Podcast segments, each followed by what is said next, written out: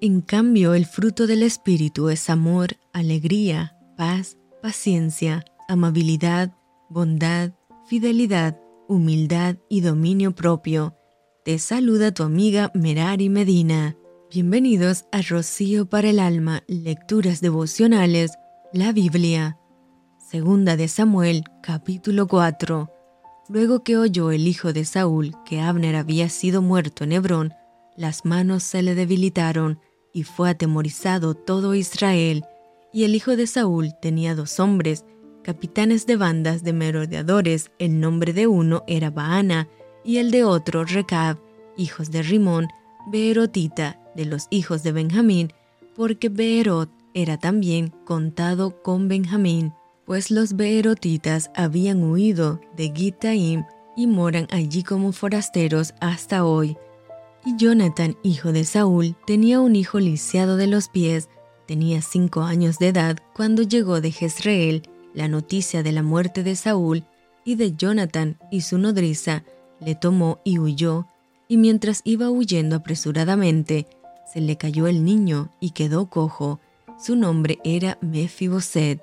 Los hijos, pues, de Rimón, Beerotita, Recab y Baana fueron y entraron en el mayor calor del día en casa de Isboset, el cual estaba durmiendo la siesta en su cámara, y aquí la portera de la casa había estado limpiando trigo, pero se durmió, y fue así como Recab y Baana, su hermano, se introdujeron en la casa.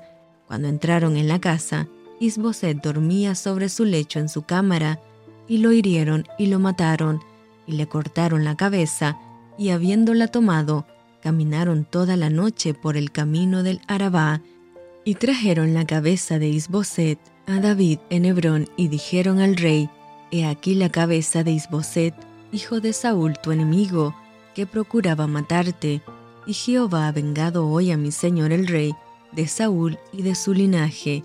Y David respondió a Recab y a su hermano Baana, hijos de Rimón, Berotita, y les dijo, Vive Jehová que ha redimido mi alma de toda angustia, que cuando uno me dio nuevas diciendo, He aquí Saúl ha muerto, imaginándose que traía buenas noticias, yo lo prendí y le maté en Ciclag en pago de la nueva.